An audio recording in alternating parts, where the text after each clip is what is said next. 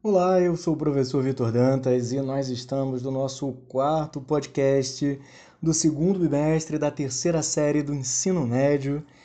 E hoje trago um questionamento um tanto quanto crucial para a reflexão ética. Por que existimos? Você já parou para pensar na razão da sua existência? Por que você está aí? Se a sua existência de fato tem algum sentido? Ou a sua existência é igual a do Sísifo, como eu já falei para vocês em uma aula anterior, mas eu não citei o mito. Para falar da existência, a gente quase sempre lembra desse camarada. O Sísifo foi um homem que enganou a morte por três vezes na mitologia grega. Ele conseguiu enganar a morte. E aí ele foi punido pelos deuses. Ah, no submundo carregaram uma pedra gigante, montanha acima, por toda a eternidade. Os deuses gregos são ótimos em punição, não é verdade? Tudo para eles é toda a eternidade, o que demora um tempo razoável. Então, quando nós falamos do Sísifo, ele é a metáfora de uma existência que para alguns tem sentido e para outros não. Um filósofo chamado Albert Camus, filósofo contemporâneo, ele diz que a tarefa do Sísifo de levar a pedra ao cume da montanha não tem sentido em si. Ou seja, não tem sentido enquanto finalidade. Porque ao levar a pedra ao cume da montanha, ele vai fazer isso eternamente, porque toda vez que ele atinge o cume da montanha, a pedra rola para baixo, ele novamente tem que rolar a pedra para cima. O sentido para ele estaria na caminhada e não na finalidade. Mas a gente vai abordar isso numa outra ótica, não na ótica do Sísifo. Por que que essa questão do porquê existimos é tão fundamental para qualquer reflexão médica. Em paralelo, a moral ela necessita existir para ser aceita pela maior parte da sociedade. Para que essa pergunta possa fazer sentido, porque essa mesma pergunta norteia o sentido da existência. O porquê que eu estou aqui? Por que, que eu vivo? Qual o sentido de acordar e dormir todos os dias de manhã? Será que eu sou igual o Sísifo, levando pedra para cima e para baixo? A ética não tem necessariamente o mesmo significado para todas as pessoas. Não, a vida pode ser entendida de formas diferentes, a existência pode ser entendida de formas diferentes. E isso ocorre em virtude dos valores individuais que cada pessoa possui. Cada um de nós atribuímos um valor diferente para determinadas coisas. Uns dão valor a uma determinada situação, outros nem tanto. E o nome disso é axiologia, que também é uma área de estudo da filosofia, que é o estudo do valor. Axio, do grego, é valor, valoramento. Não é valorização e nem é reconhecimento do valor, mas é atribuição de valor. Sabe um livro muito falado que diz bastante para a gente sobre axiologia? O nome desse livro é O Pequeno Príncipe, de Antoine Exupéry. Sabe aquele diálogo do Pequeno Príncipe com a raposa? Então, era uma pessoa como outra qualquer. Fiz dela um amigo. Agora é única no mundo. Pegou? Então, era uma pessoa como outra qualquer. Eu atribuí àquela pessoa valor de amizade.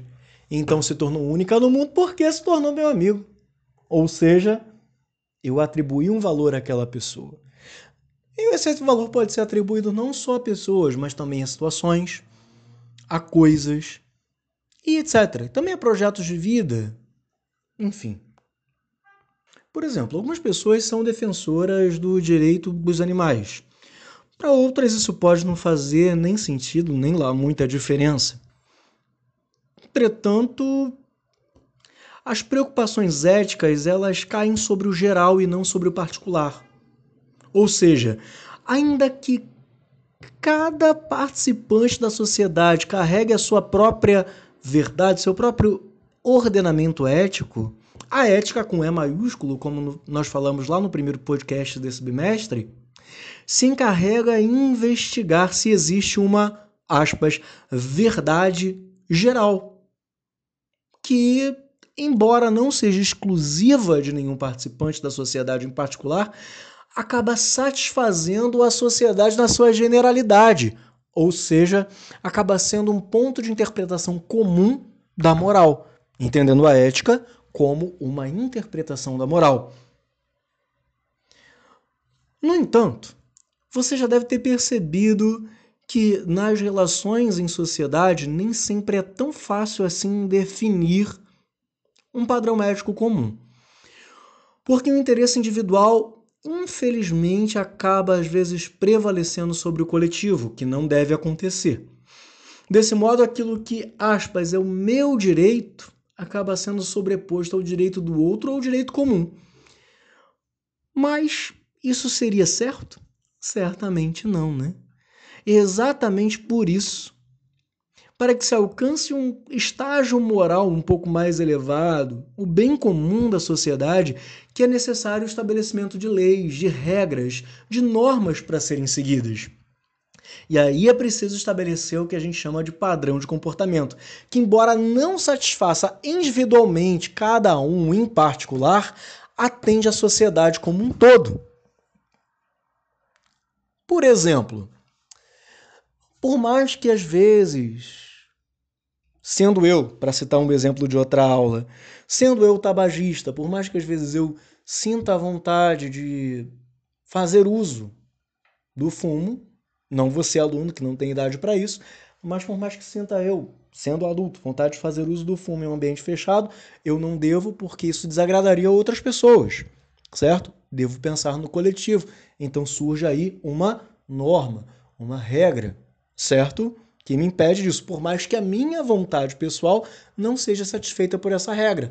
Mas e a vontade do coletivo? E o bem comum? Onde entra? É justamente aí que eu tenho que pensar. Nós temos na ética dois tipos de regras, as regras formais e as regras informais. Nas regras formais nós temos uma regra formal é a imposição das regras com o objetivo de viabilizar a convivência em sociedade.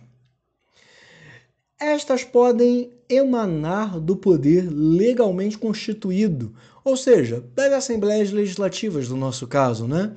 São as leis que temos definidas pelas nossas legislaturas, a Constituição, as leis estaduais, as leis municipais, o Código de Trânsito, né, falando aí das normas de trânsito, etc., os regimentos internos de cada escola e etc.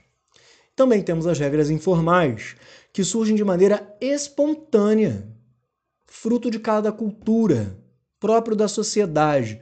O exemplo mais comum de regra informal que existe no Brasil é aquele que todos nós, sejamos como funcionários ou como pessoas a serem atendidas por uma empresa, por um órgão público, etc., que de vez em quando temos que enfrentar. As filas. A fila é uma regra informal que exige de nós uma organização, um respeito. Não precisa escrever respeite a fila, entre na fila, você já sabe. Existe uma fila, existe uma ordem estabelecida e você precisa respeitar essa mesma ordem. Entenda que as regras não têm como objetivo criarmos pessoas moralmente perfeitas, mas o objetivo da regra é criar uma sociedade onde todos possam conviver em relativa paz, em relativa harmonia ou seja, onde as diferenças sejam respeitadas e se possa construir o bem comum. Esse é o objetivo da norma. Ok? Queridos, hoje ficamos por aqui. Um forte abraço, fiquem bem e tchau!